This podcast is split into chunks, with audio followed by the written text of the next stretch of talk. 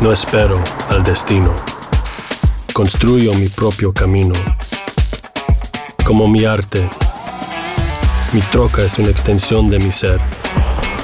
Mi cultura, mis raíces, me impulsan a un innegable llamado a alcanzar más. En Ram, nuestro llamado es construir camionetas para que cuando oigas el llamado, nada pueda detenerte. Ram es una marca registrada de FCA US LLC. Esto es Cero Ruido VIP. Tus artistas favoritos participan en este juego donde no pueden hacer ruido. Yo soy bien competitivo. ¿Te habían invitado alguna vez a un programa a no hacer ruido? No. Te enfrentarás al ruidómetro con cientos de micrófonos que están listos para detectar hasta el más mínimo de tus movimientos. Hacer silencio te hará ganar miles de dólares. Cero Ruido VIP. Gran estreno el domingo 9 de junio a las 7 por Univisión.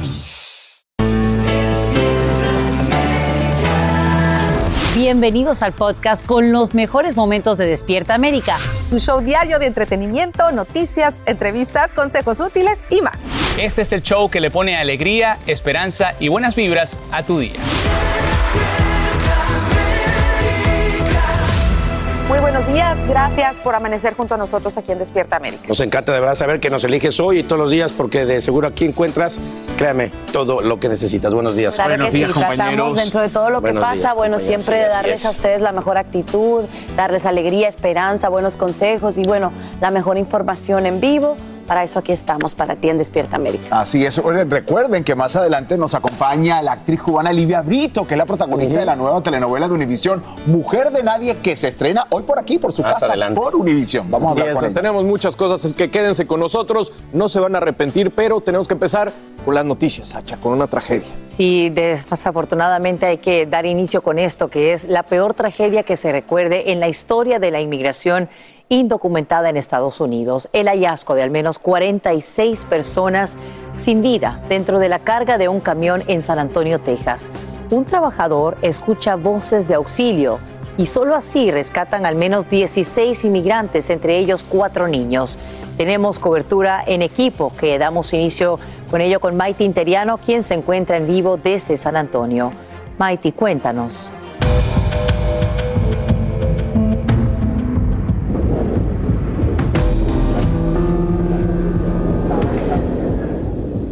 ¿Qué tal? Muy buenos días, Sacha. Desafortunadamente comenzamos con esta trágica noticia que enluta el estado de Texas y toda la nación a escasamente un mes y cuatro días de la terrible masacre de Uvalde. Quiero comentarles que me encuentro en una área remota de la ciudad de San Antonio, escasamente 10 millas del centro de la ciudad, a 94 millas de la frontera, eh, perdón, 140 millas de la frontera de Estados Unidos con México. Una área donde, como pueden ver en este momento, está pasando un tren de carga. Pero quiero comentarles que todavía a esta hora sigue siendo una escena activa. Nos acaban de confirmar las autoridades que los, 40 y, los 46 cuerpos, los cadáveres de las personas que desafortunadamente fallecieron ya fueron removidos del área, pero aún siguen bajo investigación ya que este es un caso federal. ¿Por qué? Por muchas razones, pues se presume que pudiera ser parte de lo que es una red de tráfico humano que ocurre cada vez más seguido y más a menudo en esta ciudad. Como bien lo decían, 12 personas, eh, 12 adultos y 4 niños se encuentran hospitalizados en este momento según dieron a informar las autoridades ayer a las 9 de la noche, hora local, en su primer reporte. Estas 12 personas fueron halladas en condiciones extremas, deshidratadas, sus cuerpos inclusive estaban en unas temperaturas mucho más elevadas de lo normal, por lo que fueron transportadas, pero se espera que se puedan recuperar con satisfacción. Desafortunadamente, entre las 12, entre las 16 personas, cuatro de ellos eh, son niños y aún no se sabe eh, el origen ni la nacionalidad de estas personas. Como bien lo decía, las autoridades inmediatamente acudieron a la escena, se recibió una llamada aproximadamente a las 5.50 de la tarde y a las 9 pudieron hacer ese primer informe eh, dando la cifra que de verdad es alarmante. Quiero que pasemos a escuchar el comentario que hizo el jefe del Departamento de Bomberos sobre qué fue el llamado, cómo acudieron a esta escena y lo que encontraron ahí las autoridades. The patients that we saw hot to the touch. They were suffering uh, from heat stroke, heat exhaustion, uh, no signs of water in the vehicle. It was a refrigerated tractor trailer, but there was no uh, visible working AC unit on that rig. Uh, we are currently putting those 60 members through critical incident stress debriefing. Again, uh, we're not supposed to open up a truck and see stacks of bodies in there. Como lo explicaba, fue una escena horrífica para estas personas. 60 oficiales son los que llegaron a la escena y están no solo eh, recibiendo ayuda a ellos, sino también están ayudando con esta investigación. Otra de las autoridades que se hizo presente aquí a esta escena fue la doctora Adriana Rocha García, concejal del Distrito 4 de San Antonio, que también eh, expresó un poco de lo que está ocurriendo y lo que encontraron en la escena. Vamos a escucharlo. Hubo 46 personas fallecidas el día de hoy aquí en un cajón. Eh, estuvimos transportando a 16 diferentes personas a hospitales de la área, incluyendo a cuatro niños. Y por su parte, el gobernador del estado de Texas, Greg Abbott, perdón, también se expresó a través de su cuenta de Twitter y escribió lo siguiente. Eh, al menos 42 personas fueron encontradas muertas dentro de un camión que transportaba migrantes en Texas. Estas personas son culpa de Biden, son el resultado de sus políticas mortales de fronteras abiertas, muestran las consecuencias mortales de su negativa a hacer cumplir la ley. Ahí lo escuchamos por parte del gobernador de Texas que hace un, un llamado directo al presidente Biden, pues sabemos que en las últimas fechas, las últimas semanas, el flujo de migrantes en esta zona de la frontera sur de Estados Unidos eh, ha aumentado. Quiero comentarles que a esta, a esta hora, como vemos, todavía se encuentra ahí el camión. Los cuerpos de las personas fallecidas ya fueron llevados fuera de esta área. Las personas que se encuentran hospitalizadas siguen siendo atendidas. Y precisamente para continuar y saber un poco más del estado de salud de estas personas, 16 personas, entre ellos cuatro niños, paso en este momento con mi compañera Marlene Guzmán, que se encuentra ahí en uno de los centros del área de San Antonio donde están siendo atendidos. Buenos días, Marlene, te escucho y estamos pendientes de lo último que tienes sobre estos pacientes. Así es, Mighty, muy buenos días. Son 16 migrantes que están luchando por su vida. Están siendo atendidos, como lo dices, en cuatro hospitales de San Antonio. Uno de ellos es de aquí a mi espalda, Baptist Medical Center, donde sabemos trajeron a la mayoría, al menos cinco de ellos fueron traídos hasta este hospital en condición grave. Ahora, como mencionas, son 12 adultos y 4 menores de edad. Todavía sus edades exactas no las sabemos. Es información que estamos, por supuesto, esperando. Pero lo que sí sabemos por autoridades que ayer dieron en una conferencia de prensa es que se encontraron en un estado bastante crítico. Estaban muy débiles cuando los encontraron en el cajón de este camión de carga y ellos incluso no podían salirse por sí mismos.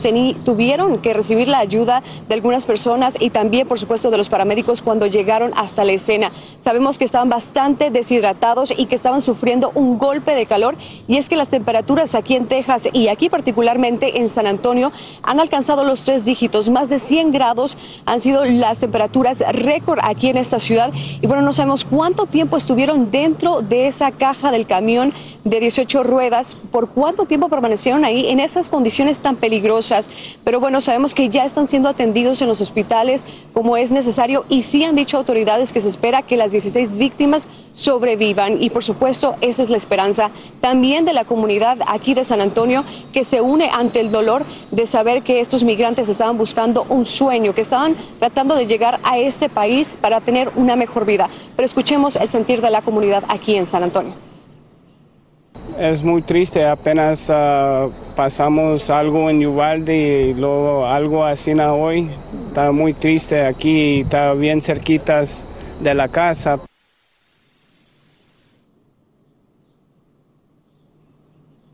También sabemos que los consulados de los países de Guatemala, Honduras, México ya están trabajando tanto con los hospitales como también con las autoridades y es que sabemos también estos sobrevivientes serán pieza clave en lo que sucedió en este incidente con migrantes. Por ahora es lo que tengo. Regreso contigo, Sacha.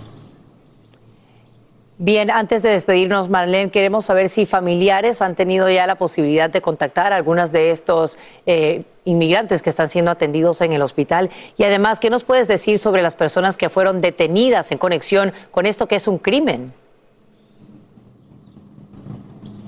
Sacha, en relación a los familiares todavía no tenemos información. Sabemos que los consulados, como mencioné, de Guatemala, de Honduras, de México y de los países que irán ellos, pues determinando que son de ahí, entonces empezarán, por supuesto, a tratar de contactar a los familiares, si es que ellos también traían identificaciones o, por supuesto, los que están atendiendo los hospitales, si es que están conscientes para dar información personal. Ahora, en cuanto a los tres que fueron detenidos, se sabe que son tres personas, no han dado sus edades ni tampoco sus nombres. Aún tampoco se sabe si están realmente relacionados a este incidente. Ayer las autoridades dijeron que todavía están averiguando si esas tres personas detenidas realmente tienen o son y están involucradas en lo que ocurrió el día de ayer. Nosotros, por supuesto, nos mantenemos muy pendientes de la investigación, que sabemos es federal en estos momentos, y de todo lo que aquí acontece en San Antonio en relación a este incidente. Sumamente conmovidos todos los residentes eh, del área y a nivel nacional también. Te agradecemos, Marlene Guzmán, por brindarnos estos detalles en vivo desde Texas y también a Maite Interiano por la cobertura en equipo.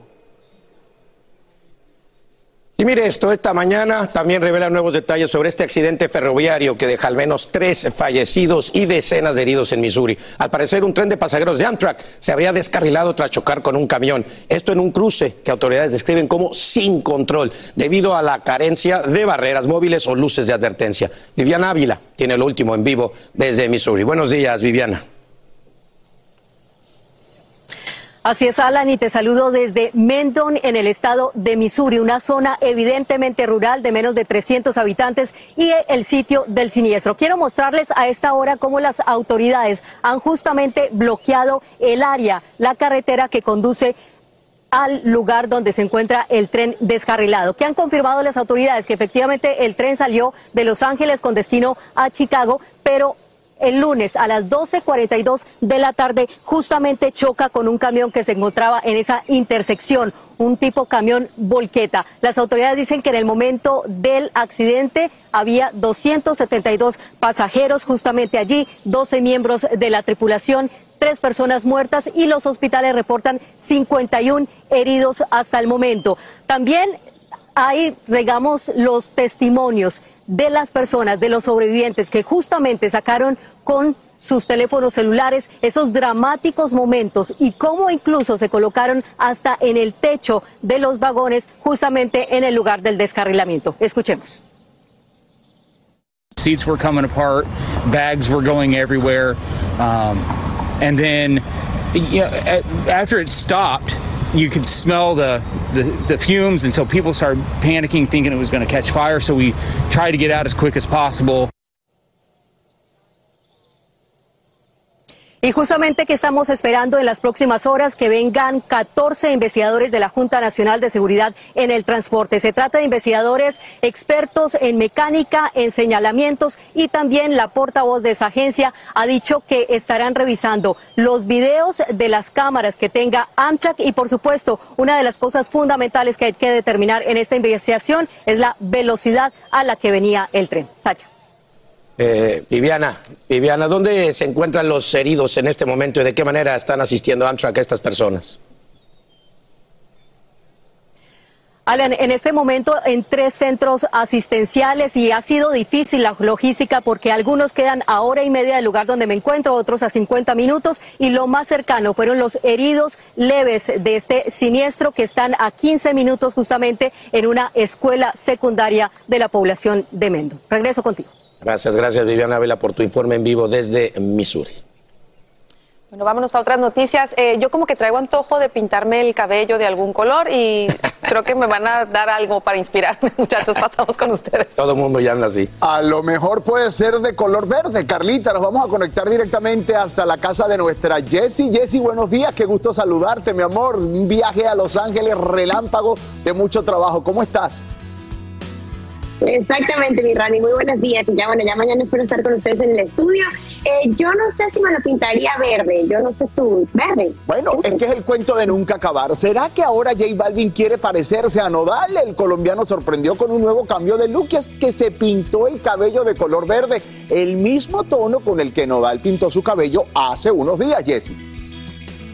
Exactamente, y bueno, como era de esperarse, por supuesto, las comparaciones andan circulando todo el mundo digital. Y vale la pena recordar, señores, que la pelea entre estos dos grandes de la música inició por un cambio de look. Entonces, por eso, esperamos que esto solo haya sido un malentendido, algo de moda o de casualidad, y no porque ahora J Balvin se quiere parecer o se está inspirando en el look de por otra cosa. Además, el significado para muchos del color verde es color esperanza, verde como la albahaca, verde como el verde limón, y eso solo sabemos que sí, como están viéndolo en pantalla en estos momentos, es que se estaba celebrando el cumpleaños de su hijo Río. Así que quizás por eso quiso darle un toque de locura a la celebración de su cumpleaños. Jessy, más adelante regresamos contigo a tu casa, pero antes, porque así es Despierta América, el balance perfecto entre la información, la noticia y el entretenimiento y el estado del tiempo con Rob Mariel. Rob, buenos días.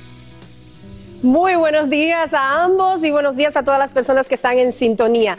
Pues esta semana nos mantenemos con ese patrón típico de verano, esas tormentas que comienzan a aumentar a nivel nacional. Y es que tenemos un frente que en este momento estaría afectando justamente el sureste del país, llevando bastante lluvia durante las próximas 24 horas. Además, tenemos eh, humedad, bastante humedad en los niveles altos de la atmósfera combinada con viento, lo cual va a estar alimentando esas tormentas que vamos a tener presentes durante estos días. Así que vamos a estar muy pendientes porque como ven aquí, todavía tenemos algunas tormentas aisladas, puntos aislados, pero la actividad se va a mantener bastante durante toda esta semana, sobre todo para el sureste del país, donde precisamente tenemos que tomar en cuenta que podríamos llegar a uno, dos o tres pulgadas de acumulados importantes.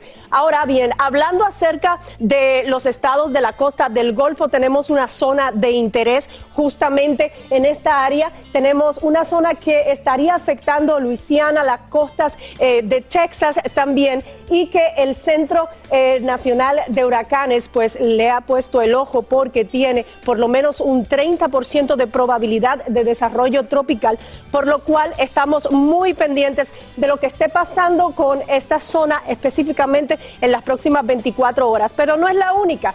Tenemos varias zonas de interés en el Atlántico y una de las que nos preocupa en este momento es justamente esta baja presión que ya se ha convertido en la segunda perturbación de la temporada y que podría estar afectando el norte de Venezuela y parte de Centroamérica. Luego vengo con más detalles de cómo se desarrolla este sistema y otros que también se mantienen muy activos. Continúen con más. Hacer tequila, don Julio, es como escribir una carta de amor a México. Beber tequila, don Julio, es como declarar ese amor al mundo entero. Don Julio es el tequila de lujo original, hecho con la misma pasión que recorre las raíces de nuestro país. Porque si no es por amor, ¿para qué? Consume responsablemente. Don Julio Tequila, 40% alcohol por volumen, 2020. Importado por Diageo Americas, New York, New York. ¿Qué tal amigos? Soy Sandarti y quiero invitarlos a mi nuevo gran show llamado Cash, el peso del dinero. Yo seré el conductor. Aquí están sus cuatro posibles respuestas, pero tendré como capitanes a Doña Lucha y Albertano. Ustedes van a tener que jugar debajo de esas cajas. Si responden bien, no corren ningún peligro. Pero si llegan a fallar, quedarían inevitablemente aplastados. El nuevo Game Show. Cash, el peso del dinero. A partir del domingo 9 de junio a las 8. Por Univisión. Hola, yo soy Carla Martínez. Estás escuchando el podcast de Despierta América. Dale, Buenos días. Dale el huevito para mi Charlie. El favorito de Carlos. Oigan, señores, mientras Carlos desayuna y tal vez ustedes en casa también, les contamos que revelan el verdadero motivo por el que se separaron Shakira y Piqué. ¿Y quién contó todo esto? Bueno, un excuñado de Shakira. Qué, chi- qué Ay, chis- ay, ay, qué ay, ay, chismoso, ay, qué ay. chismoso. El nombre del chismoso es Roberto García. Escuche esto, es exnovio de una de las hermanas de Shakira y dijo en una entrevista para un medio español que la pareja aparentaba llevar una relación perfecta, pues como todos creíamos, pero que en realidad los problemas entre ellos iniciaron hace meses y los motivos no fue una tercera persona como se rumoraba, sino que fueron meramente problemas económicos. bueno, un poquito. Sí. Agárrense porque según el excuñado, Piqué le habría pedido una fuerte cantidad de dinero a Shakira para invertir en otros negocios, pero la barranquillera se lo negó. Pues entonces sus padres no estuvieron de acuerdo y son precisamente ellos quienes le dan el último punto de vista en las finanzas de Shakira. Imagínense Imagínate. ustedes. Sí, ese habría sido raro. el motivo que ocasionó que la relación se fracturara y que, bueno, ya empezaron las constantes peleas que acabaron por separarlos. ¿Qué, qué ¿Pero noticia qué, tan Piqué no rara, tiene su propio billete? Pero ella tiene más, ¿no? Pero sí, seguro, no sé. Bueno, es que no sé. Yo, yo, bueno, Es yo que, no bueno, sé mucho, no, pero no yo importa aquí también quien tenga más sí. o menos, pero la cuestión es de que si cada quien tiene su dinero, pues ¿para qué le pide dinero a Shakira, no? Bueno, a lo mejor Pero quería una de la cantidad inversión. más grande, exacto. Exacto. Quizá tenía Depende de la cierta cantidad destinada para una inversión y necesitaba más. Y quizá pensó, bueno, mi compañera, a ayudar. venga, quieres apoyarme, Qué quieres difícil, entrarle y pues ahí ella... los papás de Shakira le dijeron, ah, Y na- no, na- na- no, no, espérate, No, es espérate, yo todo el mundo. por dinero, ya ahí seguro ahí había Sí, otra también cosa, por supuesto. ya y eso hab- habrá sido una cerecita ya la que Del faltaba. pastel, sí, sí. ¿Me entiendes? Pero ese cuñado, mira, Ese excuñado ya no le cuente Diga nada, ya no le cenar. en España pagan por, por decir Por este tipo de cosas. No, ¿eh? pues, el que no- excuñado bueno que vives en España, amigo. Yo soltaría todo, yo soltaría todo. Dijo Francisca que a mí, a mí ni me pagan y lo suelto. Exacto. Imagínense, Ahora, Por eso, por eso digo que en España sería millonario. En España sería millonario. Considéralo, considéralo, amigo. Aparte, él es así bien sutil. Bueno, es que me dijo que no contara, pero... Pero yo les voy a Aquí entre nos casi nadie nos ve y nos escucha.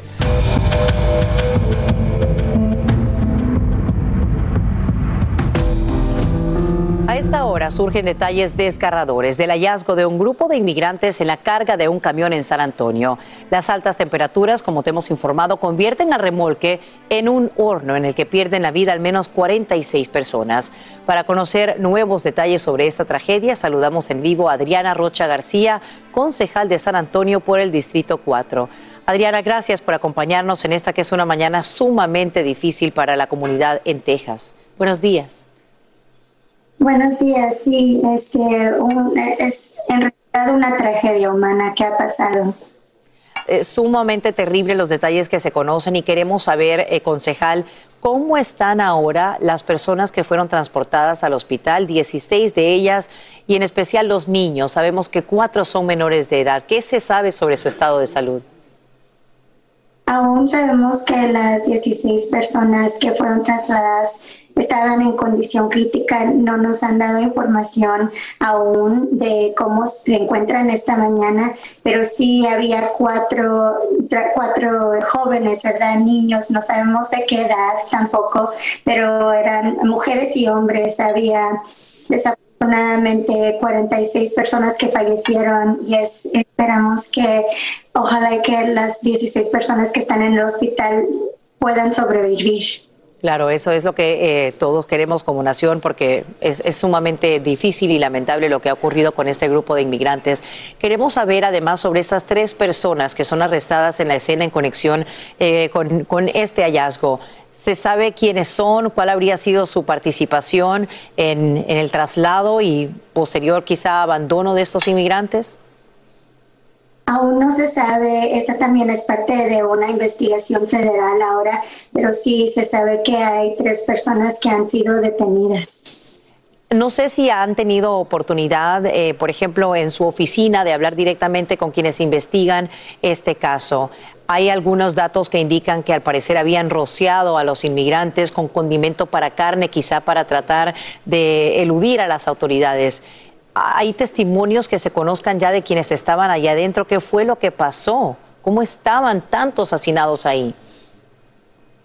Aún no se sabe la información, como le cuento, las personas de la investigación son las personas federales, entonces han, este, ha- ha- han pedido que las personas locales no estén involucradas en la investigación eh, porque es un caso federal, Em, pero seguimos aprendiendo datos, eh, va- van a ser varios días, creo, antes de que tengamos todos los datos y que se concluya la investigación. Nos conmueve, concejal eh, García, ver a vecinos del área derramar lágrimas, aunque no conocían a estas personas que perdieron la vida. No sé qué tipo de apoyo estarán brindando en los próximos días eh, para personas de esta zona o para quienes sobrevivieron, si se ya se está trabajando quizá en algún plan para poder brindarles lo que van a necesitar para quedarse aquí en Estados Unidos o ver si, si prosiguen su viaje o cuáles serían sus alternativas. Sí, estamos muy tristes, pero la comunidad de San Antonio es una ciudad muy caricativa. Este, tenemos mucha compasión. Incluso ayer cuando pasó eh, la tragedia, había organizaciones allí, había eh, organizaciones sin fin lucrativos que estaban listos para ayudar a estas personas. Eh, les recuerdo que a estas personas quizás sus familiares va a tomar un tiempo avisarles, no sabemos de dónde son estas personas, imagínese ser un padre de familia y saber que hubo 46 muertos y no saber si su hijo o hija era una persona. Entonces es una cosa horrífica, es una cosa que nuestra comunidad aquí en San Antonio sí va a apoyar a, a estas familias. Estamos ahorita también este, en contacto con este, diferentes organizaciones que vayan a poder hacer ese apoyo, incluso a los hospitales donde están los 16 que han sobrevivido. Qué angustia tan grande y sobre todo aquellos que quizá eh, no, no, sepan nada de los suyos y, tengan información que posiblemente iban en este camión. Le agradecemos enormemente a Adriana Rocha García, concejal por el Distrito 4 en San Antonio, Texas, por conversar con nosotros en vivo esta mañana en la que el país entero pues sufre e, esto que, que es indignante, inhumano. Sí, exactamente. Gracias. Les pedimos sus oraciones, por favor. Gracias. Así lo haremos. Hacer tequila, don Julio, es como escribir una carta de amor a México. Beber tequila, don Julio, es como declarar ese amor al mundo entero. Don Julio es el tequila de lujo original, hecho con la misma pasión que recorre las raíces de nuestro país. Porque si no es por amor, ¿Para qué? Consume responsablemente. Don Julio Tequila, 40% alcohol por volumen, 2020. Importado por Diageo Americas, New York, New York. When you buy a new house, you might say, Shut the front door! Winning! No, seriously. Shut the front door. We own this house now. But you actually need to say, Like a good neighbor, State Farm is there. That's right. The local State Farm agent is there to help you choose the coverage you need. Welcome to my crib. no one says that anymore, but I don't care. So just remember, like a good neighbor, State Farm is there. State Farm, Bloomington, Illinois. Ya regresó la venta para amigos y familiares de JCPenney, con 30% de descuento extra por toda la tienda. Esos son ahorros por encima de nuestros precios ya bajos. Ven con tus amigos y familiares y ahorren en grande. Y recuerda, el Día de los Padres es el 16 de junio. Y en JCPenney puedes encontrar el regalo perfecto, desde ropa, calzado, artículos de cuidado personal y más. JCPenney, vale la pena. Cupón válido del 3 al 9 de junio en selección de estilos. Aplican exclusiones. Detalles en la tienda jcp.com. Continuamos con el podcast más divertido de tu día, Despierta América. Y vamos ahora con esto. Ruinas calcinadas son todo lo que queda tras el impacto de un misil ruso en Ucrania. Y lo que más indigna es que no destruye un objetivo militar, sino un concurrido centro comercial. Socorristas ya recuperan al menos 15 cuerpos y decenas sufren heridas en uno de los ataques más letales desde el inicio de la invasión. El presidente Volodymyr Zelensky confirma que más de mil civiles estaban en el lugar. Líderes del G7 reunidos en Austria condenan el bombardeo y lo describen como un crimen de guerra y decretan tres días de duelo en el Espinal, Colombia, tras el colapso de la Plaza de Toros. Esto mientras autoridades investigan las causas del derribo de las gradas que, como te informamos, provocan la muerte de al menos cuatro personas y dejan heridas a más de 300. Vamos en vivo hasta Colombia con Yesid Vaquero, quien nos dice que a pesar de la tragedia, pues no suspenderían por completo las fiestas de San Pedro. Cuéntanos, Yesid. Hola, Sacha, buenos días. Efectivamente no las suspenderían porque las fiestas están programadas para hacerse una semana más y lo que sucedió acá en la Plaza de Toros era apenas el pre-evento. Por eso han dicho que muchas de las uh, otras programaciones continuarán como venían a pesar de las cancelaciones que ya están. Pero mire, logramos entrar y en este momento nos encontramos en la mitad de, del ruedo, del tendido de la Plaza de Toros que se cayó. Como ustedes pueden observar, lo único que se logra ver acá es la magnitud de lo que sucedió. Hay zapatos en el suelo, bastantes, hay botellas, están las sillas, la estructura está tirada en el suelo hacia adentro, que es producto de la imagen que todo el mundo vio cuando se desploma estas graderías eh, con más de tres pisos y llenas de gente adentro. Aquí, desde adentro de, la Plaza de Toros, donde nos encontramos eh, en este momento que logramos entrar, pues se ve muchísimo más y se entiende cómo las personas pudieron quedar debajo de todas estas estructuras y lograron escapar de allí. Ustedes pueden ver que debajo de estos grandes travesaños, estos palos son los que llaman de guadua y son los que están doblados. Eh, fueron esos los que no resistieron el peso de la estructura y se vinieron hacia abajo, dejando a la gente que estaba allí. A propósito de eso, logramos algunos testimonios también de personas que, se salvaron, que estuvieron allí metidos en esos escombros. Esto fue lo que nos dijeron. Eso fue terrible, terrible. Eso todo el mundo gritaba, todo el mundo empujaba, se caían, se paraban. Somos una sociedad civilizada y no podemos seguir permitiendo eso.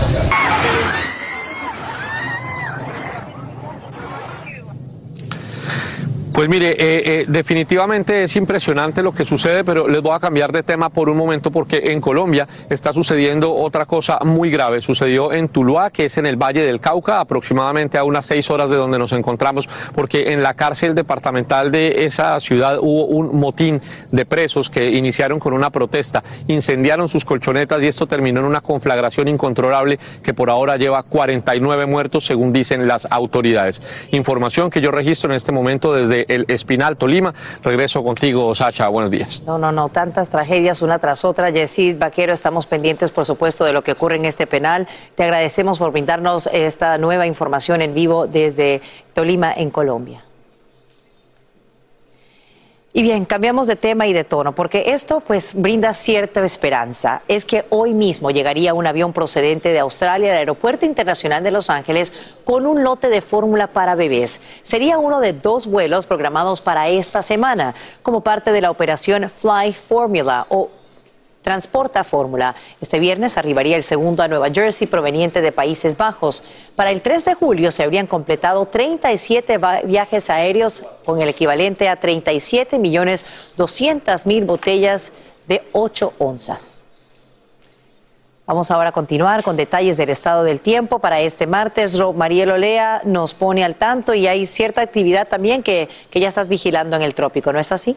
Así es, tenemos bastante, bastante actividad en el trópico, pero también a nivel nacional, porque ya estamos en esa etapa eh, típica de verano, donde ven ustedes el mapa, esas temperaturas altas y esa actividad de lluvia que se va a mantener sobre todo en estos días para el sureste del país. Y es que justamente aquí, imaginariamente podemos ver esa línea que es justo un frente que está pues alimentando todas esas tormentas delante de él, pero la esperanza es que detrás de este frente pues venga una masa de aire un poquito más fresca y desciendan esas temperaturas. Sin embargo, el calor excesivo continúa dominando sobre todo el centro y el oeste del país. Como ven ustedes, las máximas temperaturas para hoy, para Phoenix y Las Vegas, serían de 106 y 108 grados respectivamente. Exceso de calor en estas áreas del país, mientras en el resto pues eh, estaríamos hablando de temperaturas en el rango de los 90 grados como es el caso de Houston. Houston, Dallas, también Denver, nuestra gente de la ciudad de Miami. Así que tenemos que tomar medidas de precaución mientras vemos que varias zonas están bajo riesgo de tiempo severo hacia el norte eh, de las rocosas. Vemos que aquí tenemos una zona y en el área de los Grandes Lagos, la región de los Grandes Lagos, Wisconsin, pues tendría mucha actividad de lluvia para el día de hoy, pero donde está focalizado pues nuestra atención es justamente en el área marítima, sobre todo en las costas del Golfo, donde tenemos un área de interés que podría tener desarrollo tropical, un 30% de probabilidad, mientras que en la Florida pues se mantienen esas tormentas dispersas muy activas. Continúen con más. Desafortunadamente, ya aumenta la cifra de inmigrantes que mueren en un camión de carga en San Antonio, Texas. Serían ahora 50. Entre tanto, A una docena más o menos todavía las atienden en hospitales. Para entender por qué no cesa el tráfico inhumano de inmigrantes, nos enlazamos en vivo con la activista pro inmigrante Maru Mora Villalpando. Gracias por acompañarnos desde Seattle esta mañana tan difícil para muchas familias y en especial para esta comunidad tejana. Sí, buenos días. Esta es una verdadera tragedia. No creo que hay palabras para describir lo que estas familias pasaron y las que, lo que están pasando. Esperamos que sobrevivan a eh, la docena que quedan. Eh, mira, acabo de hacer otra, otra entrevista y el número era menos de 50 y ahorita nos dices que son 50. Esto es verdaderamente devastador. Eh, pero es lamentable que no es la primera vez y tal vez no sea la última, mientras sigan las condiciones por uno que empujan a la gente a salir de sus países, a tener que venir acá a buscar trabajo, refugio, seguridad y encontrarse con esto eh, no es nuevo porque hemos visto por décadas ya el intento de las autoridades de Estados Unidos de crear una ah, frontera militarizada y peligrosa, letal, en donde miles de personas mueren cada año. Y ahora si combinamos esto con el cambio climático, pues por eso creo vemos estas eh, situaciones, estas tragedias tan terribles. Me gustaría también compartir contigo la reacción que acaba de ofrecer el presidente de México, Andrés Manuel López Obrador, destacando que al menos 22 de los fallecidos serían oriundos del país vecino. Dice que ahora México cooperará con las investigaciones y que además se le brindará apoyo para el traslado de cuerpos a los familiares. Pero quiero que nos digas tú, como activista pro inmigrante, ¿Por qué extender tanto ahora? Y a través de todos estos años vemos que el Triángulo Norte hace muy poco para evitar que la gente salga de sus países y también se podría decir lo mismo de México.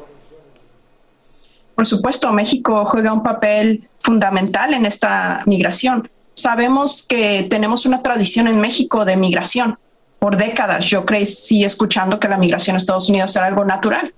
Lo que no es natural es estas muertes ni, ni el forzar a la gente a pasar, a cruzar de esta manera sin poder tramitar un permiso, ser forzados a pasar por las partes más peligrosas de la frontera, es algo intencional.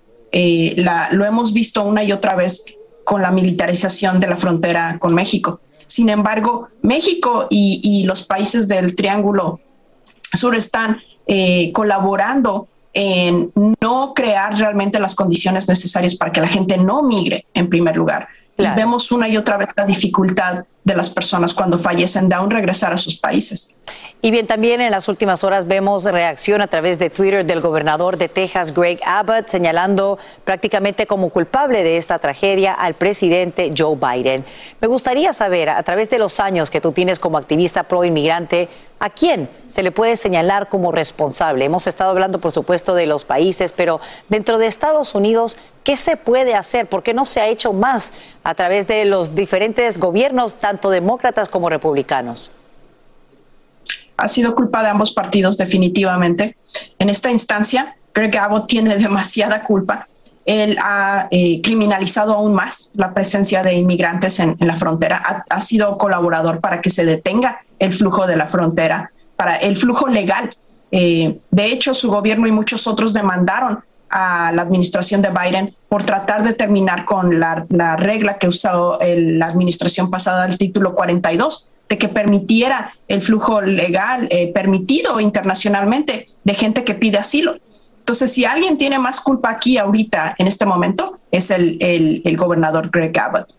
Eh, lamentable, sin duda alguna, lo que estamos viviendo, tantas familias afectadas. Sabemos también que había menores dentro de este grupo. Te agradecemos enormemente, Maru Mora Villalpando, organizadora comunitaria del grupo La Resistencia, por hablar con nosotros en vivo desde Seattle, en el estado de Washington. Gracias.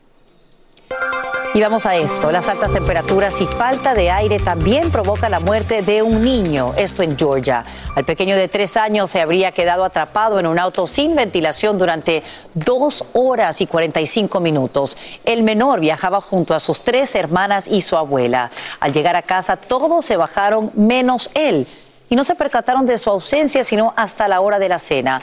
En lo que va de este año, siete menores han perdido la vida en vehículos calientes, así que el llamado, por supuesto, es a estar alertas. Y en solo horas, la comisión que investiga el asalto al Capitolio celebra una inesperada audiencia pública. Sería la sexta en lo que va de mes. Y en esta se presentarían nuevas evidencias sobre el ataque, así como la declaración de testigos claves enfocada en el presunto abandono del deber por parte del expresidente Trump, como nos cuenta Edwin Pitti en vivo desde Washington DC.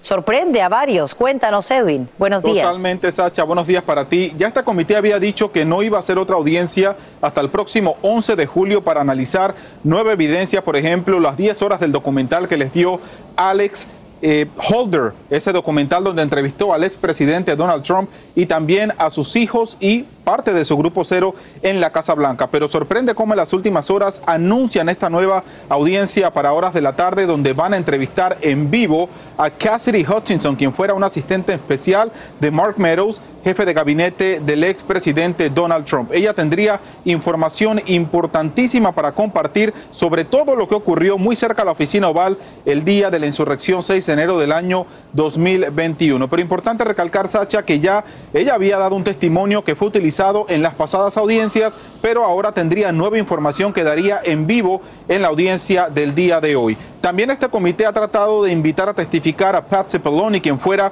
el jefe de la oficina legal de la Casa Blanca, porque aplauden lo que hizo su oficina, supuestamente algo correcto de truncar varios de los planes que tenía el exmandatario precisamente para el día de la insurrección y quieren escuchar directamente de él cualquier información que él pueda tener. Pero además, Sacha, muchos están comentando el hecho de que el comité ha sido hermético con la información para esta audiencia porque hay preocupación creíble por la seguridad de uno de los testigos el día de hoy. Toda la información, por supuesto, se la tendremos aquí en Despierta América. Por ahora es lo que tengo en vivo desde Washington. Vuelvo contigo al estudio, Sacha. Te agradecemos, Edwin Pitti, por brindarnos estos nuevos detalles y ahí estaremos, por supuesto, como siempre, al pie del cañón.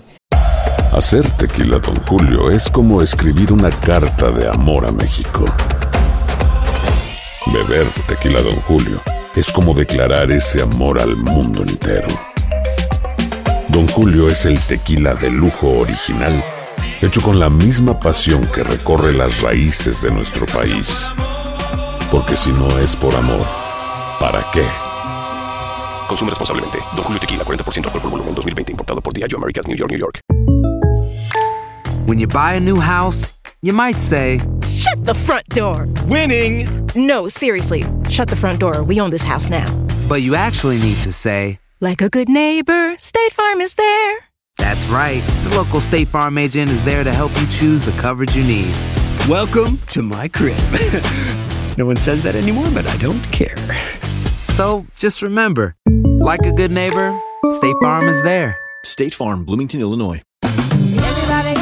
Ya regresó la venta para amigos y familiares de JCPenney, con 30% de descuento extra por toda la tienda. Esos son ahorros por encima de nuestros precios ya bajos. Ven con tus amigos y familiares y ahorren en grande. Y recuerda, el Día de los Padres es el 16 de junio. Y en JCPenney puedes encontrar el regalo perfecto, desde ropa, calzado, artículos de cuidado personal y más. JCPenney, vale la pena. Cupón válido del 3 al 9 de junio en selección de estilos. Aplican exclusiones. Detalles en la tienda jcp.com.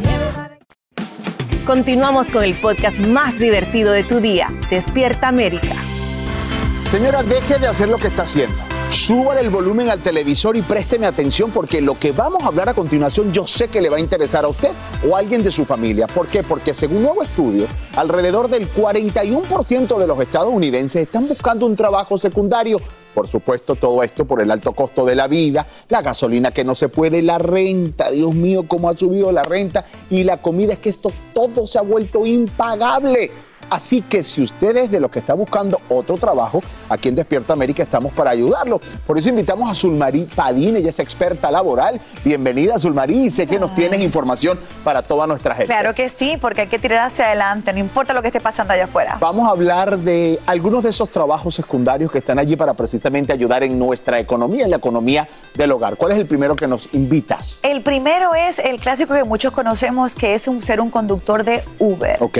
Cuando nosotros trabajamos para Uber, mucha gente no sabe que puede escoger sus propios horarios, que pueden trabajar las horas que les guste. Entonces, si tú tienes, trabajas en un trabajo, pero puedes también hacer esto a tiempo parcial. Y además, tú puedes ser tu propio jefe, porque tú escoges cómo lo vas a hacer. Quizás si eres alguien que eres nuevo en la ciudad, no conoces mucha gente, también te permite conocer nuevas personas, Claro. conocer la ciudad. Así que ese para mí es uno clásico que es muy bueno y se puede estar ganando de 15 a 22 dólares la hora, como vemos en pantalla. Pantalla. Así es, y para aplicar usted tiene que entrar ahí a la página de Uber y es lo más importante. Vamos a un segundo trabajo. Algo que todo el mundo conoce es la compañía de Amazon, pero lo que la gente no sabe es que existen unos conductores independientes parecido al concepto de Uber que tú puedes trabajar para repartir los paquetes. Lo bueno es que también puedes trabajar un promedio de dos a seis horas, con lo cual también puede ser un extra si ya tienes un trabajo actual. Y puedes hacerlo en tu zona de trabajo. Entonces no tienes que salirte muy lejos para que tampoco te gastes mucha ¿Y gasolina. como cuánto dinero se puede hacer ahí por hora? Ahí te puedes estar ganando de 16 hasta 25, depende de tu zona donde estás viviendo. Así es, nosotros queremos dejarle la gráfica en pantalla para que usted busque lápiz y papel, ¿verdad? Y anote toda la información Claro que sí. le estamos dando, por favor. Ahora, los amantes de los animales, ya sabemos que si usted tiene un part-time, puede utilizarlo inmediatamente con, eh, trabajando con los animalitos también. Sí, y además, eh, para encontrar trabajo con animalitos hay de todo. Puedes hasta llevarlos a pasear, los gatitos, cuidarlos, hacer de babysitter, llevártelos a tu casa. Inclusive pueden pasar la noche contigo y hacerte como un hotelito para los animalitos. Y otra cosa es que muchas personas a raíz de la pandemia se han sentido muy solitos y muchos animalitos están padeciendo de ansiedad.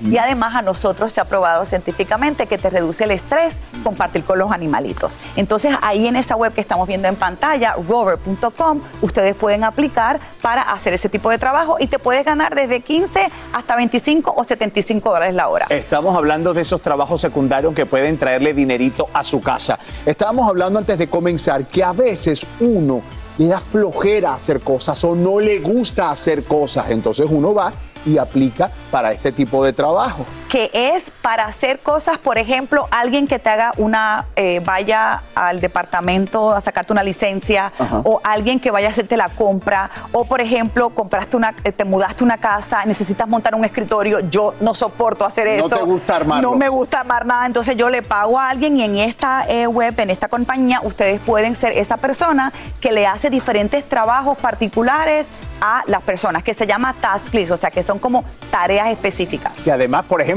ir a hacer la línea, ir a hacer la cola, ir a hacer la fila, que muchas veces uno no la quiere hacer, hay alguien que lo hace por ti y eso es importante. Hasta hacerte la compra. Increíble. Aquí va otra opción y tengo entendido que también si lo tuyo es cuidar niños, puedes hacerlo como trabajo extra. Sí. Eso existe, esta otra web que se llama care.com, donde niños y también ancianos, eh, cualquier tipo de trabajo donde tú cuides y tienes esa especialidad, tú vas a esta web, te haces un perfil y también te puedes estar ganando la vida, un dinero extra los fines de semana, eh, si eres una persona joven, obviamente que tienes la experiencia, ahí también en esa web puedes conseguir ese tipo de trabajo.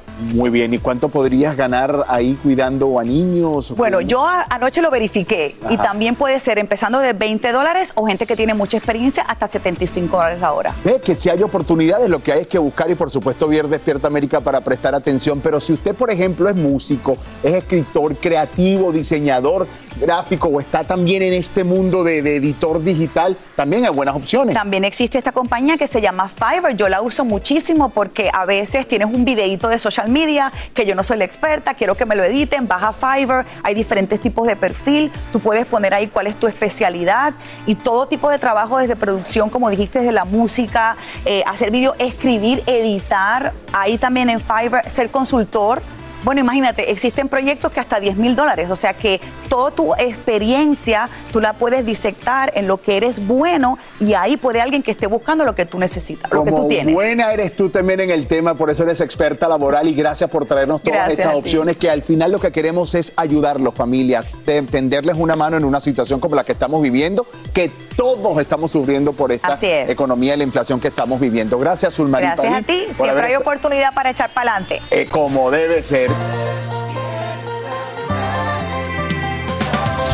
Gracias de verdad por elegirnos todos los días de su vida durante 25, años. muchachos. Ay, ay, ay, qué bonito suena. Señores, miren, todavía hay más aquí en este programa para ustedes. En minutos conversamos con la actriz Livia Brito a propósito pues del estreno de esta telenovela que sale por aquí por Univisión, Mujer de Nadie. Así es, eso es más adelante, pero antes la mujer de todos es Jessie Rodríguez, que ya está lista para decirnos qué está pasando en las redes sociales en su revoltillo, mi Jessie. Cuéntanos. Me encanta, la mujer de todos, los quiero compañeros. Oigan, eh, en este revoltillo digital vamos a tener la respuesta de varias preguntas, iniciando con Carol G, porque el mundo digital, bueno, anda comentando que ya anda saliendo con el, el cantante Fade, ya lo hemos comentado aquí en Despierta América, pero hoy les tengo la evidencia de que sí puede existir un nuevo romance entre ellos. Ajá, tan, tan, tan. Y por otro lado, todo el mundo se pregunta si Johnny Depp va a regresar a Disney y también les tengo esa respuesta. ¿Están listos? Claro. Claro que sí. Venga, una, Vamos con el revoltillo digital.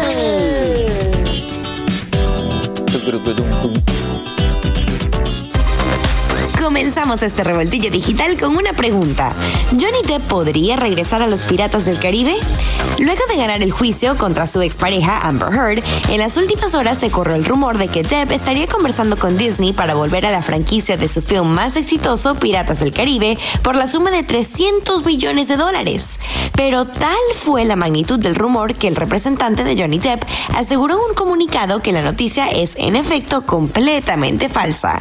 Y hasta el momento no hay un regreso del querido Jack Sparrow a la gran pantalla. Ninel Conde y su equipo pasaron por un momento de miedo durante la marcha y Festival de Orgullo 2022 en San Francisco.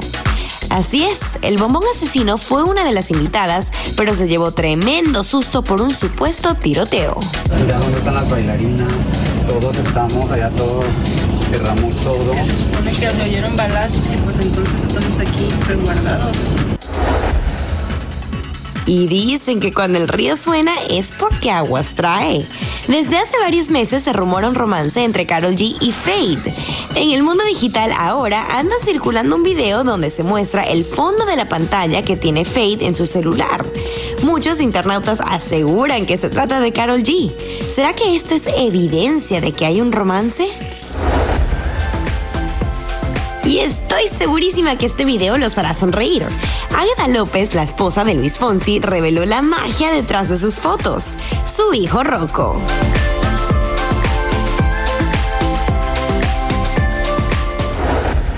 Con tremenda rumba celebraron J Balvin y su pareja Valentina Ferrer el primer añito de su bebé Río.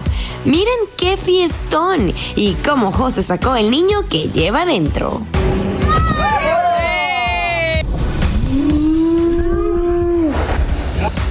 Por otro lado, la cantante Lizzo realizó una donación de 500 mil dólares a dos organizaciones sin fines de lucro que luchan por los derechos de las mujeres luego de que legisladores de Estados Unidos hicieran ilegal el aborto en el país.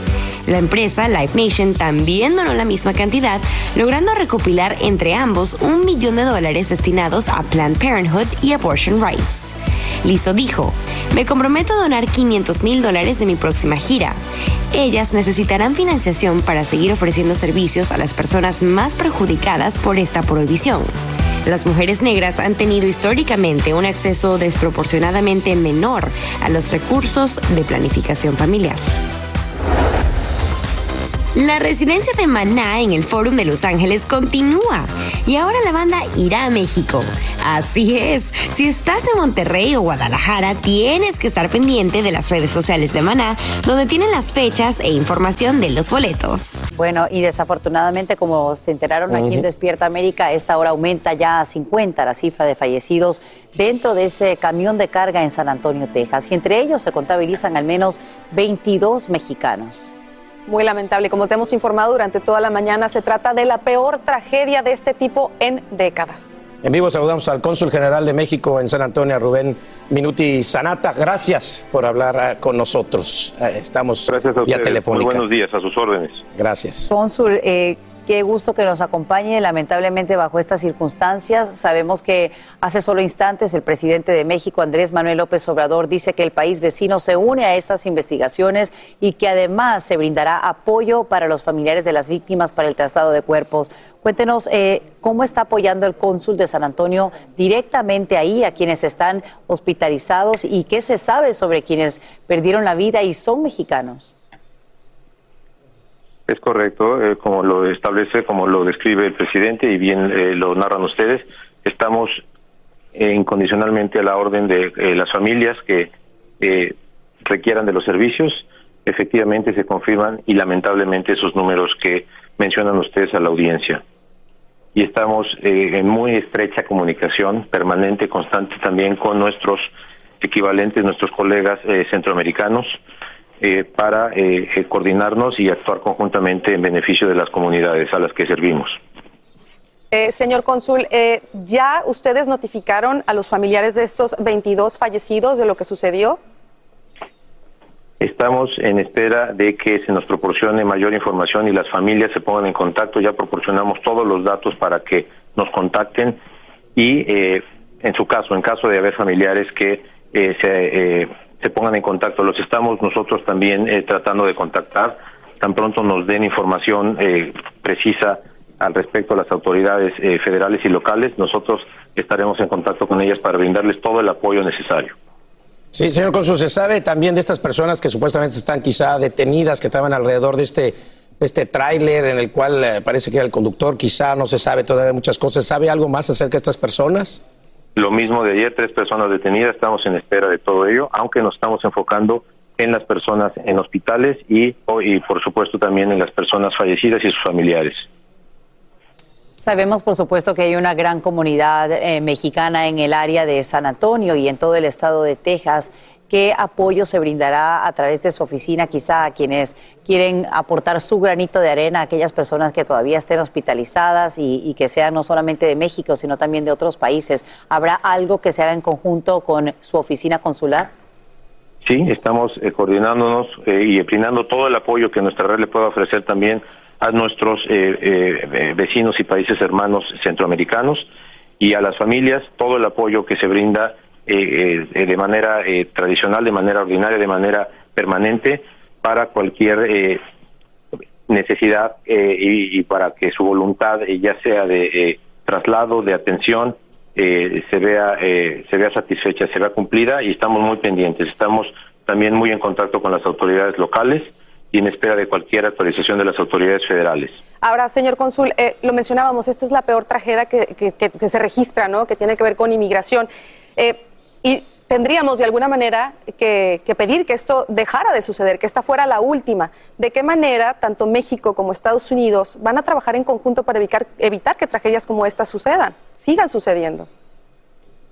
Efectivamente es muy lamentable lo que está sucediendo. Ambos países lo lamentamos profundamente. Estamos eh, con los eh, familiares y las víctimas, nuestras condolencias y tomando nota y lecciones de todos estos eh, acontecimientos tan lamentables para que no se repitan. Estamos trabajando arduamente en ello y bueno, eh, ustedes saben que son situaciones eh, altamente complejas a las que estamos haciendo frente con esta red y por instrucciones muy precisas del canciller Marcelo Ebrard y del presidente, estamos reaccionando de manera inmediata prácticamente para servir eh, a la comunidad en todo lo que necesite. Eh, Sabemos también que hay al menos siete ciudadanos de Guatemala, dos de Honduras y están trabajando en conjunto con las oficinas consulares de estas naciones centroamericanas. Agradecemos al cónsul general de México en San Antonio, Rubén Gracias Minuti a ustedes. Sanata, por su Gracias. tiempo y por acompañarnos en vivo. Pues Gracias, muchísimas gracias. Y ojalá que, como decíamos, esto eh, no volviera a suceder. Sí, el, el llamado, el llamado también, porque creo que no miden los riesgos muchas de las personas que se atreven a, a venir de este esta riesgo. manera hasta Estados Unidos. Eh, hay un ejemplo claro de lo que las personas sin escrúpulos que están dispuestas a Sí, traficar se- con se ellos, aprovechan, eh, pues en lo por que puede supuesto, de la situación por algo de dinero y por una nueva oportunidad. Esta mañana se desvanecen las esperanzas de cientos, miles de Dreamers y residentes legales en Nueva York quienes ya no podrán participar en la toma de decisiones claves. Es que la Corte Suprema Estatal acaba de anular una ley que permitía votar en elecciones municipales a migrantes que no son ciudadanos. Nos vamos en vivo hasta la Gran Manzana con Peggy Carranza para conocer los detalles y aquí está el informe. Gran descontento entre un grupo de inmigrantes provocó la anulación de la medida que le iba a permitir votar en elecciones municipales a cerca de 800 mil no ciudadanos y dreamers en la ciudad de Nueva York. Un juez de la Corte Suprema Estatal falló que era inconstitucional. Estoy yo bien decepcionada. Um, nos habían dado el derecho a votar en las elecciones municipales, que es que nos afecta a nosotros directamente. Y ahora nos han quitado esa oportunidad. La medida había sido aprobada por el Consejo de la Ciudad en diciembre y entraba en vigor el próximo año. Siendo madre de tres niños americanos, niños que están creciendo en esta ciudad, no tener derecho a, a, a decidir quiénes van a estar en las sillas, eh, decidiendo por su educación, por su seguridad, por su futuro en general, para mí me da bastante miedo. El fallo favoreció a líderes republicanos que presentaron una demanda contra el plan y acusaron a los demócratas de buscar un beneficio político. Votar en este país es un derecho lógicamente reservado para los ciudadanos, dijo uno de los demandantes. Algunas municipalidades en Maryland, California y Vermont le permiten votar a los no ciudadanos, mientras que en estados como Arizona y Dakota del Norte lo prohíben. Activistas dicen que buscarán apelar la decisión. Nosotros no tenemos que pelear y, esto se va a subir hasta el corte más alto del, del estado.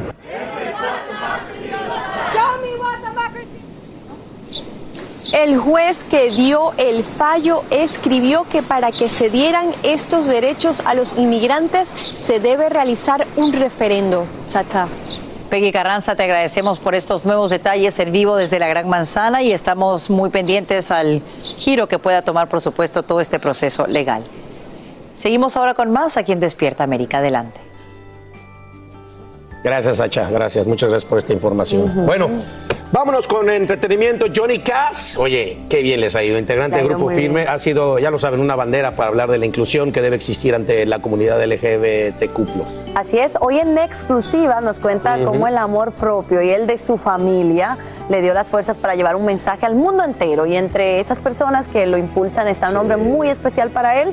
Así que descubramos de quién se trata yo decía que nunca iba a salir del closet para empezar, o sea, que, iba a llevar una vida oculta y que me, iba a obligar a la heterosexualidad. Gracias a mi familia, gracias al amor, gracias a, la terapia psicológica, a lo que yo hice por mi persona, este, me di cuenta de que las cosas son bien diferentes y hoy en día es que podemos a lo mejor llevar un poquito de este mensaje. El mensaje de amor, respeto e inclusión es el que quiere llevar Johnny Cass a las familias del mundo entero en torno a la orientación sexual, que admite en un principio le costó trabajo asimilar. Muchas veces me hicieron sentir culpable de, lo que yo sentía, o sea, como si estuviera mal. Y lamentablemente es que ni siquiera fue mi familia la que me hace sentir, o sea, era gente externa, gente de sociedad, gente con prejuicios, gente con, mucho fanatismo en, cosas, en creencias. No es fácil vivir un proceso de, de identificación cuando perteneces a la comunidad. Ahora que fue coronado como el rey de la comunidad LGBT en México, Johnny revela que hubo una sorpresa que le llenó el corazón. La llamada de mi abuelito. O sea, ayer mi abuelito de arriba, de casi 80 años, me marca para desearme suerte, para desearme éxito. Precisamente eso de que, hey, ¿qué onda? ¿Cómo está? Y yo, ¿qué onda? Es mi papá, yo le digo papá. Y le digo, ¿qué onda, papá? ¿Cómo está? No, que ya listo para la marcha. Y yo, sí, eso, y dale con todo, y mucho éxito, y que no sé qué, y disfrútalo. Cass nos cuenta de quién heredó ese lado sensible. Es que si yo soy llorón, ellos son tres veces más llorones que yo. O sea, no, mi mamá era no podía decir tres palabras sin, sin soltar la lágrima. Mi hermano al pendiente todo el día, desde primera hora, deseándome la más grande de las suertes y de los éxitos, todo el día de que, hey, ¿qué andas haciendo? ¿Cómo vas? ¿Qué has hecho? A ver, mándame foto. ¿Qué, ¿Cómo está? Oye, sí está chido el ambiente, que no sé qué. Edwin se moría por estar aquí, se moría. Le encanta, le encanta el brete.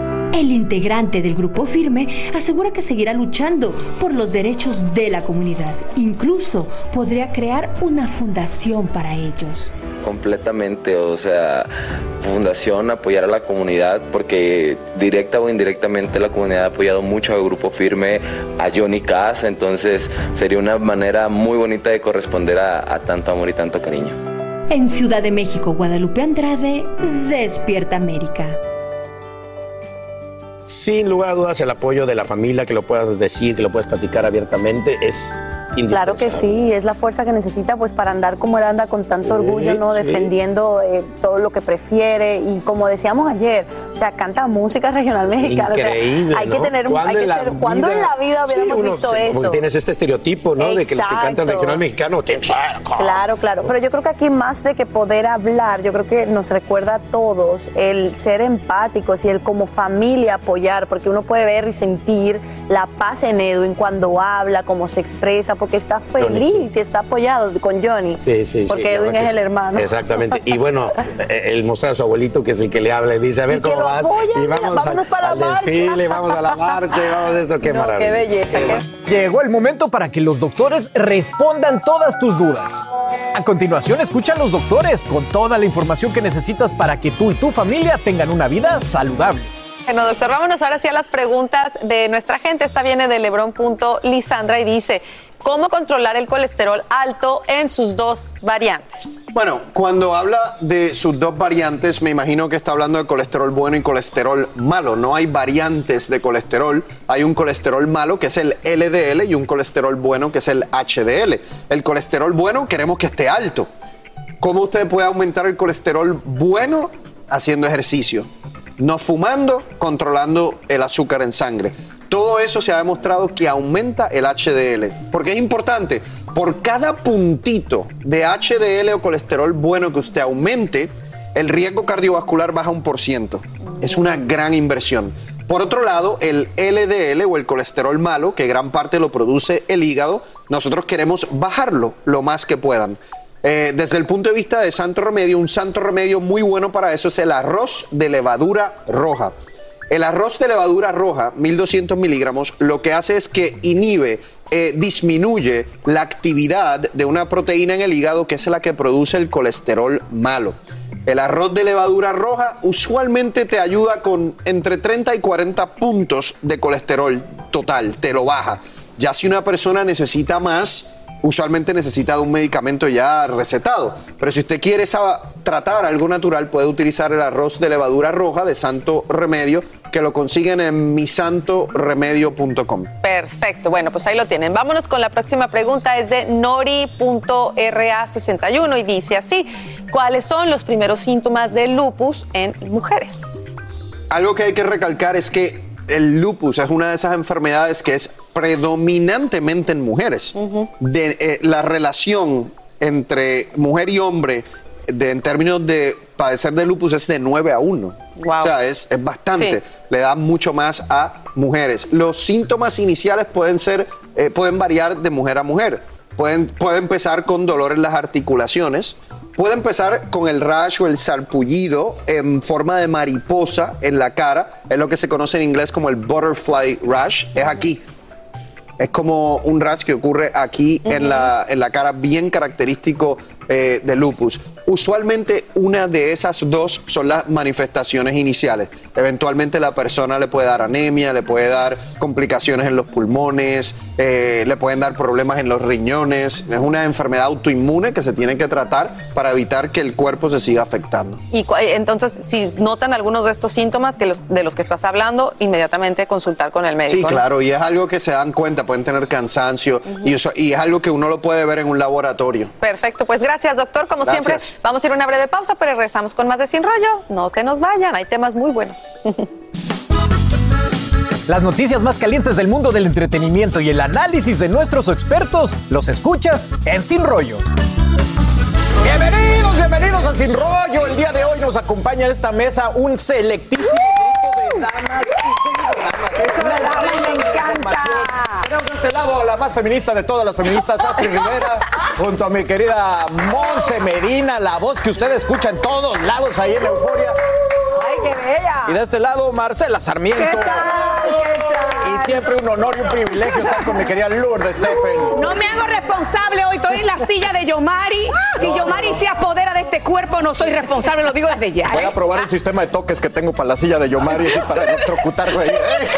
Oiga, usted también en casita puede ser parte del programa. Mándenos un WhatsApp 305-606-1993 con su nombre y de dónde nos escribe. Y empecemos por esto, porque wow, qué chisme acaba de correr un excuñado de Shakira. Revelando lo que según él fue el verdadero causante de la ruptura entre ella y Piqué. Y esto nos ha dejado a todos con la boca abierta. Bueno, según este personaje, Shakira y Piqué se separaron por culpa del dinero. Esto lo dijo Roberto García, un exnovio de una de las hermanas de Shakira, que eh, asumo que es exnovio por chismoso, y en una entrevista para un medio español. Y según el excuñado, bueno, a la vista eran una pareja perfecta, pero hace meses los conflictos empezaron cuando Piqué pidió un préstamo para invertir en unos negocios y ella se lo negó pero fue porque sus padres no estuvieron de acuerdo. Dijo que ellos no mezclan su dinero en la economía familiar. Y bueno, aquí obviamente han destacado varios puntos. El primero, el tema de la influencia de los padres en la pareja, que pues siempre es una cosa muy interesante. Y el segundo, cómo manejas la economía cuando estás casado. Híjole, Luli, el chisme eh, no, está ahí, pero de verdad que este tema siempre lo preguntan las parejas. ¿Qué pasa cuando hay movimientos de dinero? Hay mucha tensión ahí. Pero definitivamente, o sea, el tema de económico sí es una parte de una relación matrimonial que tiene, que afecta, o sea, quien diga que está casado o que vive con una pareja y está con un roommate, el dinero es algo que afecta la relación definitivamente. También la influencia de los padres en la pareja. Lo que yo no sé, según lo que dice este señor García, lo que no sé es que tanto presuntamente pues tienen la influencia de los papás de Shakira en su decisión. Otra cosa que me llamó la atención acerca de sus declaraciones fue que presuntamente él dijo que Shakira en ningún momento como que se quería casar con él, como que ella no lo visualizaba, que ella simplemente quería que Piqué fuera el papá de sus hijos. Entonces, ¿qué significa? ¿Que lo usó para que fuera el papá de sus hijos? Por guapo. Me- bueno, digo, Por genética. que lo- La una buena genética. estrategia, una buena estrategia dirían algunos, pero eh, eh, ya entendemos por qué el caballero ya no es parte de la familia, o sea, caramba. Y la cronología de esto está muy rara, no la tenemos obviamente a ciencia cierta, mi querida Marce, pero Piqué estuvo metido en problemas de negocios con acusaciones serias con la asociación de fútbol que pues que representa que de alguna manera tuvo manejos de dinero. Entonces ahí se están mezclando esas ideas. Es que él no solamente es futbolista, sino que también es empresario en el mundo de los deportes y en la industria de los deportes. Yo no sé, pero a mí me parece que Roberto tiene la lengua muy larga. Me parece que Roberto tiene la lengua muy larga y me parece que de todos modos eh, el tema financiero en una pareja es tan delicado, tan complicado. Yo no creo que el papá y la mamá de Shakira, ambos además eh, bastante mayores, están hace mucho tiempo eh, bastante cuidados y protegidos por Shakira. Yo no creo que hagan como parte, digamos, activa de cómo Shakira maneja su fortuna, su patrimonio, porque lo tiene, es un patrimonio inmenso, porque es una persona que ha venido ganando dinero durante los últimos, no sé, 20 años de su vida de manera exorbitante por sus éxitos.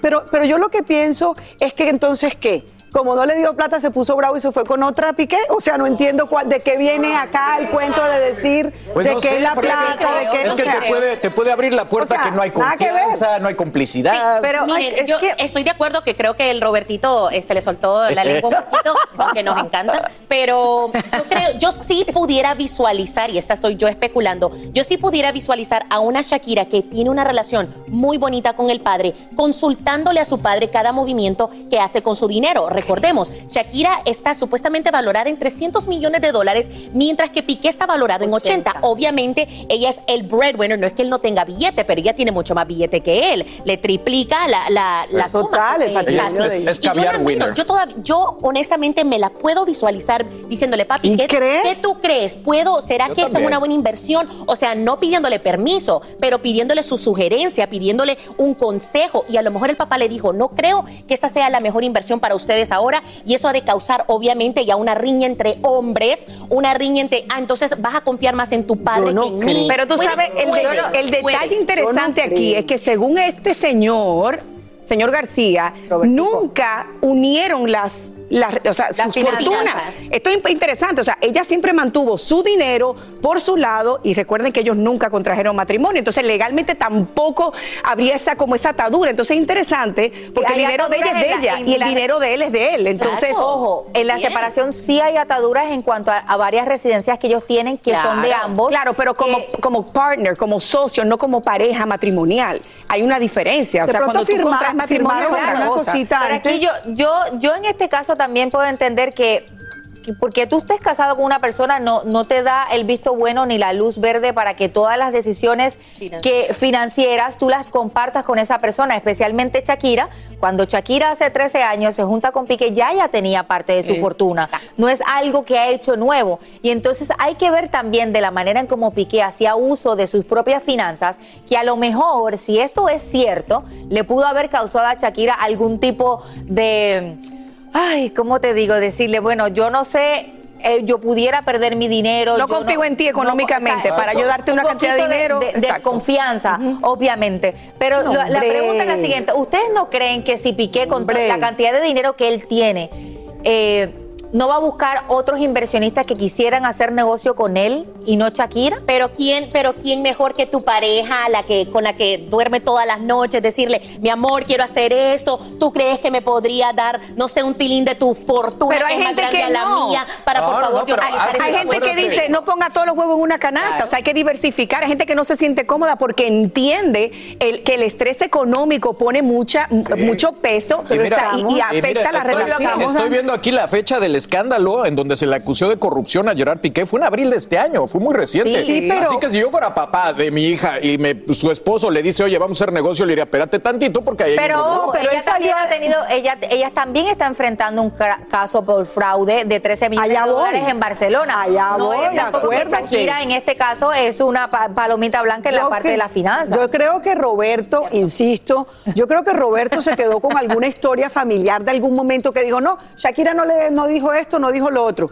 Es lo que yo creo. Más bien creo yo que aquí hay un desamor. O sea, ya te- se desenamoraron, ya hubo una manera en la que esto se tenía que acabar y ahora empiezan a sacarle... Están estirando el chicle. Claro, están es- La estirando pregunta la es, cosa. ¿qué le hizo la hermana de Shakira a ese muchacho para que saliera a decir estas cosas? Le pagaron ¿Qué le para hacer la entrevista, Sí, pregunto pero si no le hizo algo la ex, yo no sé qué pasó ahí. Pero bueno, Ay, eso se lo dejamos al chismerío. Nosotros nos vamos. Así termina el episodio de hoy del podcast de Despierta América. Síguenos en Euforia, compártelo con otros, públicalo en redes sociales y déjanos una reseña. Como siempre, gracias por escucharnos.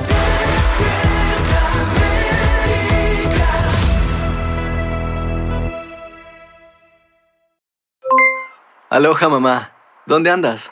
Seguro de compras. Tengo mucho que contarte. Hawái es increíble. He estado de un lado a otro con mi unidad. Todos son súper talentosos. Ya reparamos otro helicóptero Blackhawk y oficialmente formamos nuestro equipo de fútbol. Para la próxima te cuento cómo voy con el surf y me cuentas qué te pareció el podcast que te compartí, ¿ok? Te quiero mucho. Be All You Can Be, visitando goarmy.com diagonal español.